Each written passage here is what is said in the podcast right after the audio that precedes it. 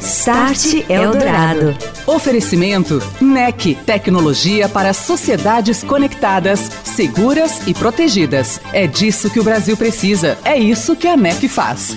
Orchestrating a brighter world. NEC. E hoje o Start fala sobre o futuro dos data centers aqui no Brasil, a cloudification, que é a mudança e movimento das aplicações cada vez maior em direção à nuvem, e a dimensão que essas estruturas vão ganhar no futuro próximo com a chegada das redes de quinta geração, 5G, com a sua altíssima velocidade e altíssima capacidade de conexão.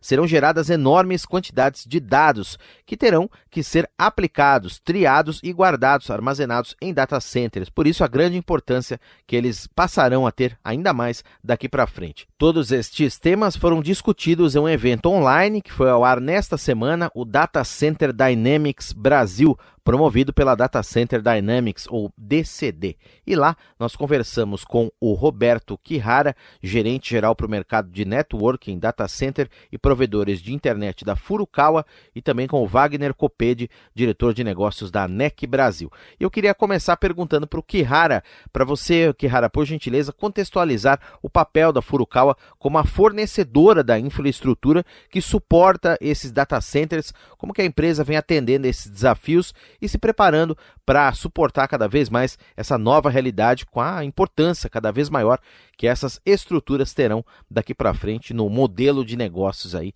de várias empresas. Uma boa noite para você. Obrigado, Daniel. A sua pergunta é muito boa, né? Porque quando se fala em transformação digital, é, o que vai suportar toda essa movimentação é uma boa infraestrutura, né? Que garanta desempenho, baixa latência e alta disponibilidade, né? E esse movimento todo ele tem gerado uma grande demanda por soluções de conectividade. E eu acho que cada vez mais isso vai acelerar, né? já que a, a, o que a gente estava prevendo para daqui dois, cinco anos está acontecendo ou aconteceu nos últimos meses. Aí, né? Uso massivo de plataforma de comunicações com clientes, teletrabalho, fora o 5G e o IoT. Né?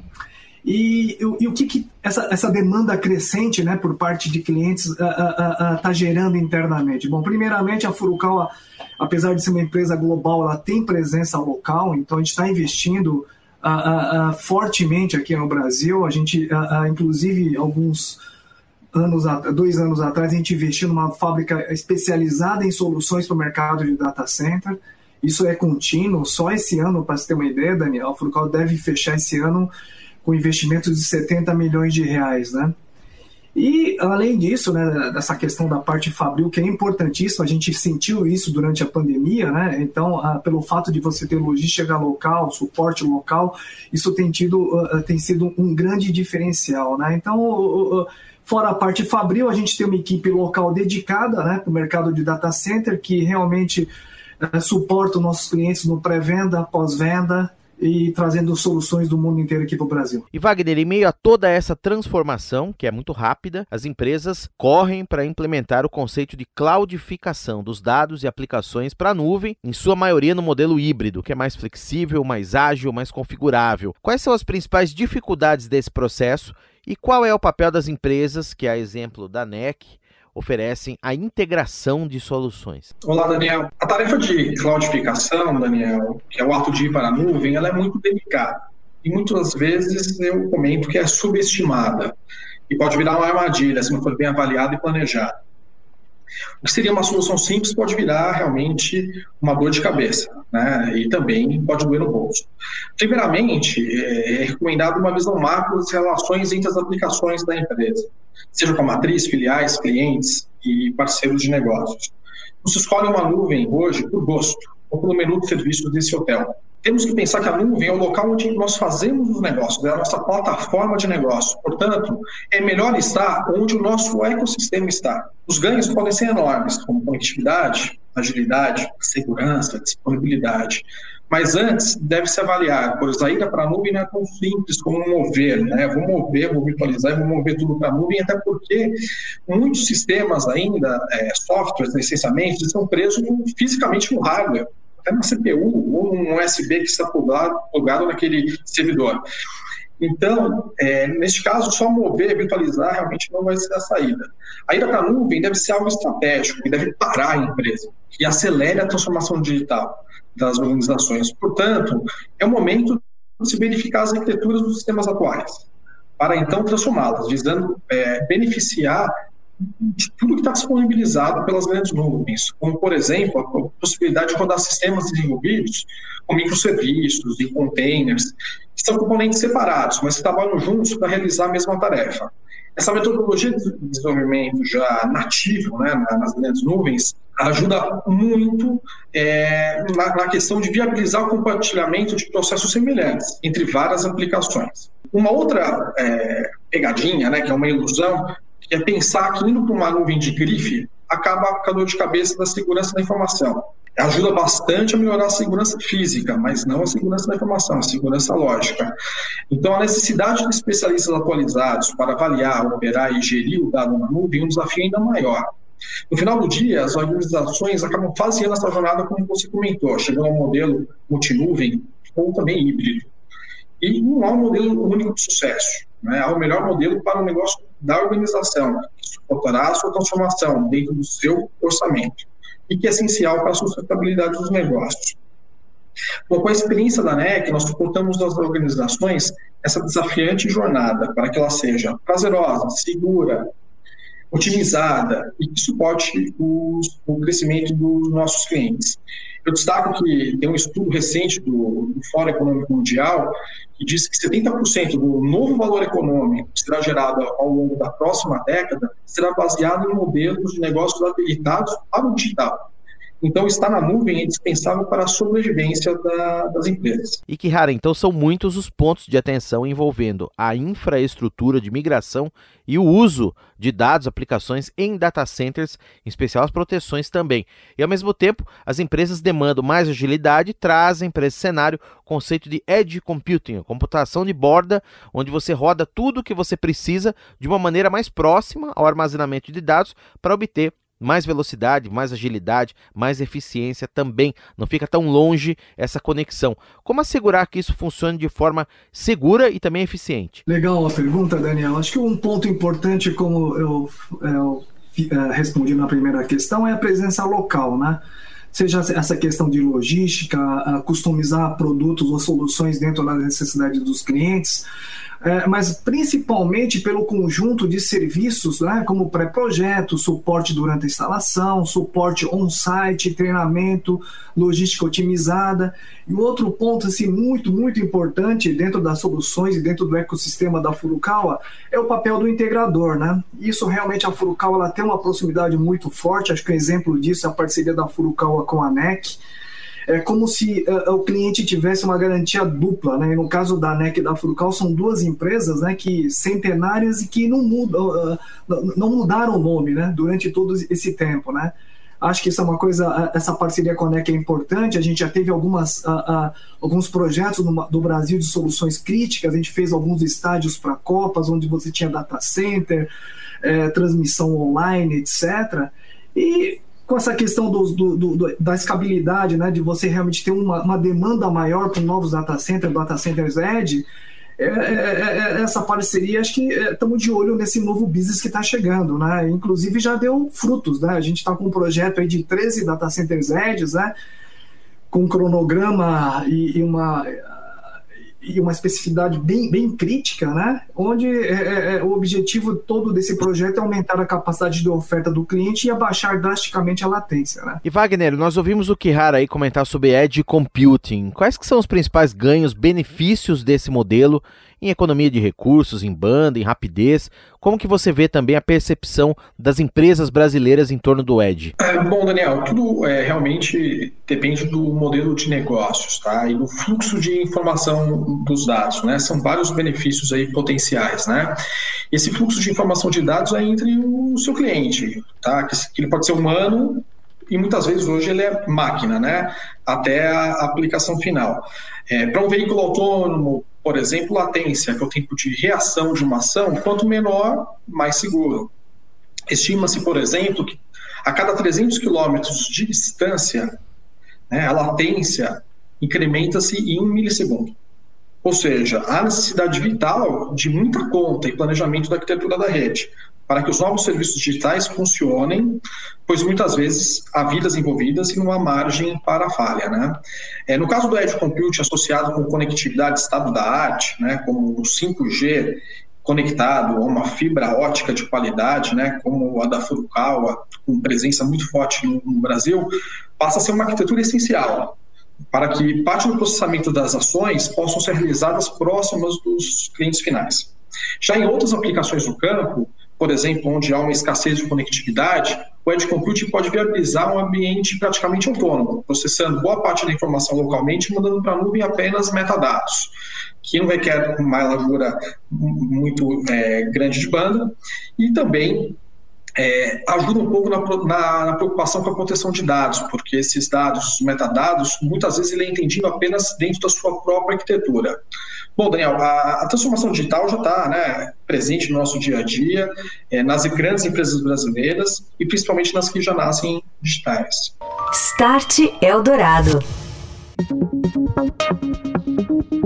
E hoje, nosso assunto aqui no Start Eldorado é a importância que os data centers passarão a ter com a economia conectada, proporcionada e impulsionada pela chegada das redes de quinta geração e também pela mudança dos modelos de negócio das empresas. Eu estou conversando com o Wagner Coped da NEC e com o Roberto Kihara da Furukawa e é para o Kihara que eu encaminho a próxima pergunta.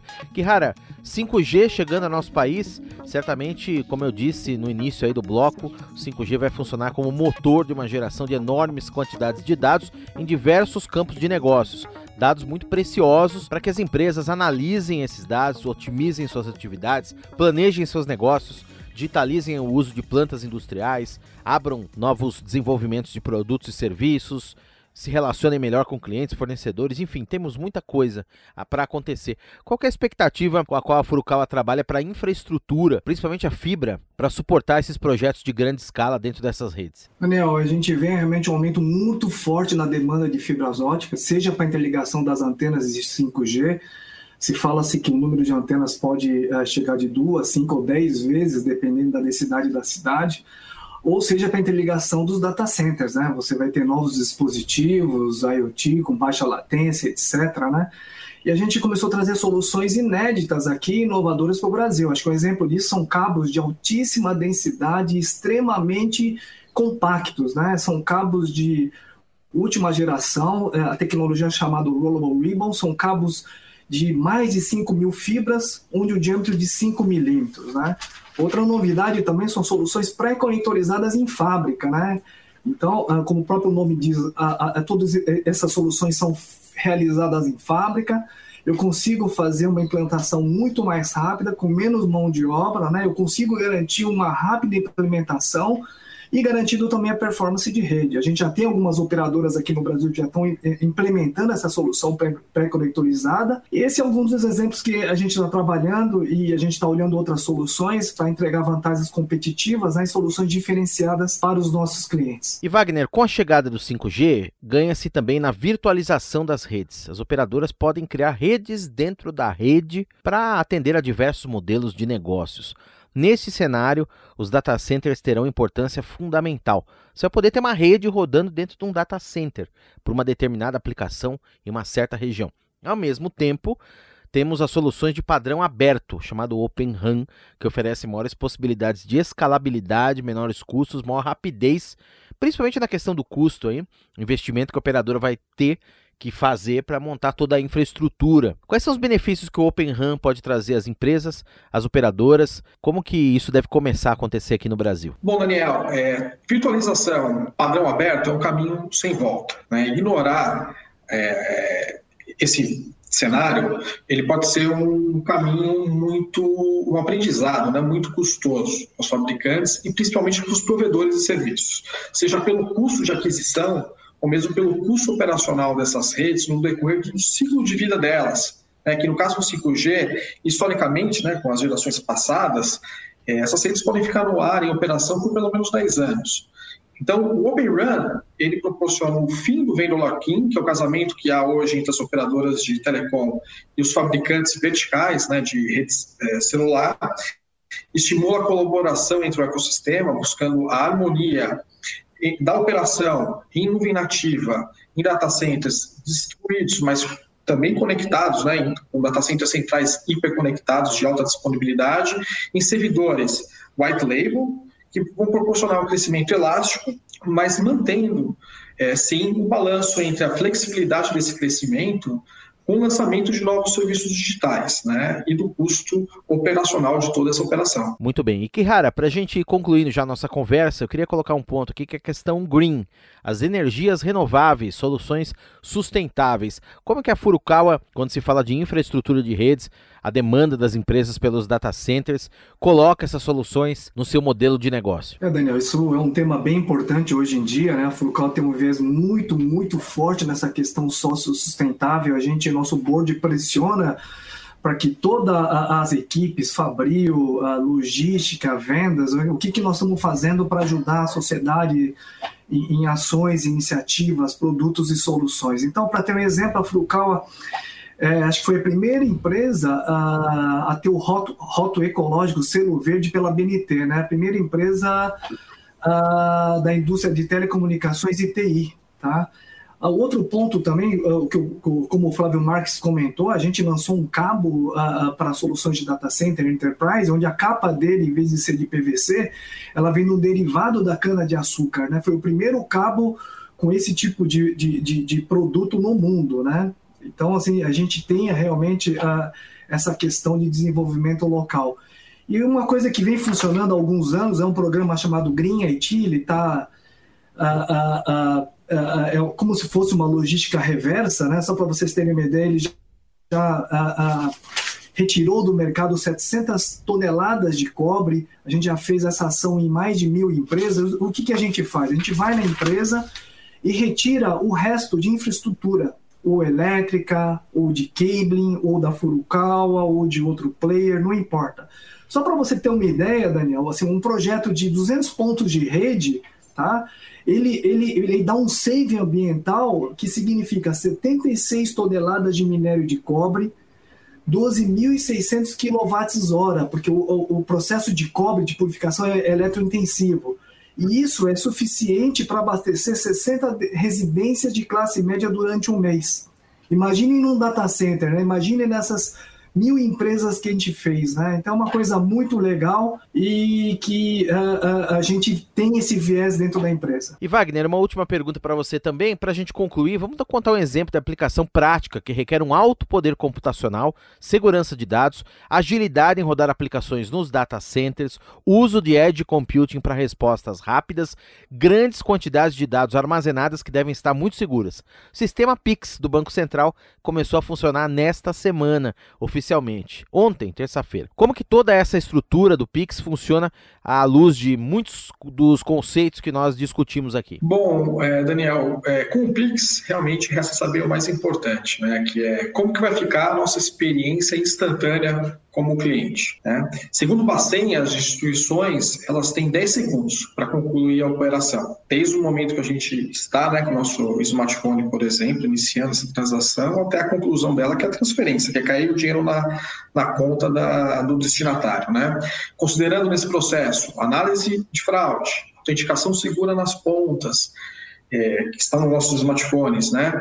Esses dados passam pela essa rede de, de acesso, que talvez né, no futuro próximo seja o 5G, no edge computing, na rede de transporte, né, que é rede ótica e fibra ótica, que vai chegar um sistema central em data center hiperconectado de alta disponibilidade. Então, toda essa infraestrutura, gente, nós temos várias camadas, aí está todo interligado e uma depende da outra. Então, não pode ter qualidade e alta disponibilidade apenas no data center central. Tem que se pensar no regional, tem que se pensar no edge computing, tem que se pensar né, também na rede 5G. Todas elas precisam estar em harmonia né, na sua, no seu desenho e nenhuma pode ser gargalo, né, para não, não estragar essa experiência do cliente.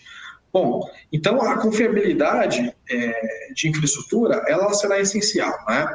É, vamos falar um pouquinho do 5G, né? É, eu entendo e classifico o 5G como o principal parceiro de negócios e habilitador do Pix e de novos serviços é, digitais, né? Que surgirão, porque depois do Pix, nós teremos o Open Bank, né, já o ano que vem, e aí nós temos uma, uma gama de serviços né, que, que podem ser desenvolvidos em cima dessa nova plataforma, além dos serviços públicos, né, que são providos né, pelas cidades inteligentes, são providos por governos digitais. Né? Hoje os governos são muito digitais, principalmente o governo federal e, e os estaduais, né? muitos estados investindo em tecnologia. Então, a colaboração de todas essas novas tecnologias será a chave do sucesso e a experiência do cliente, seja ele um cliente consumidor ou seja ele um cidadão. É, as soluções digitais elas são cada vez mais presentes em todas as nossas vidas. E a nossa missão, né, como um grande integrador, é deixar toda essa tarefa complexa de ter uma infraestrutura crítica de forma bem simples para os nossos parceiros. Né? Sejam eles os data centers e as operadoras de telecom, né? buscando o que há de melhor no mercado, né? com o portfólio da Furcal, e que fique de forma transparente todo esse trabalho para o cliente final. Wagner Coped, diretor de negócios da NEC Brasil. Um abraço para você, Wagner. Obrigado pela presença. Boa noite, até a próxima. Olá, Daniel. Muito obrigado pelo convite e pela participação no programa. Um grande abraço. E eu conversei também com Roberto Quihara, gerente geral de data centers da Furukawa. Grande abraço, Roberto. Obrigado pela presença. Até a próxima. Boa noite. Obrigado, Daniel. Obrigado, Wagner, é, pelo convite. Um abraço aí ao público do Start Eldorado. Você ouviu Start Eldorado. Oferecimento NEC. Tecnologia para sociedades conectadas, seguras e protegidas. É disso que o Brasil precisa. É isso que a NEC faz. Orchestrating a Brighter World. NEC.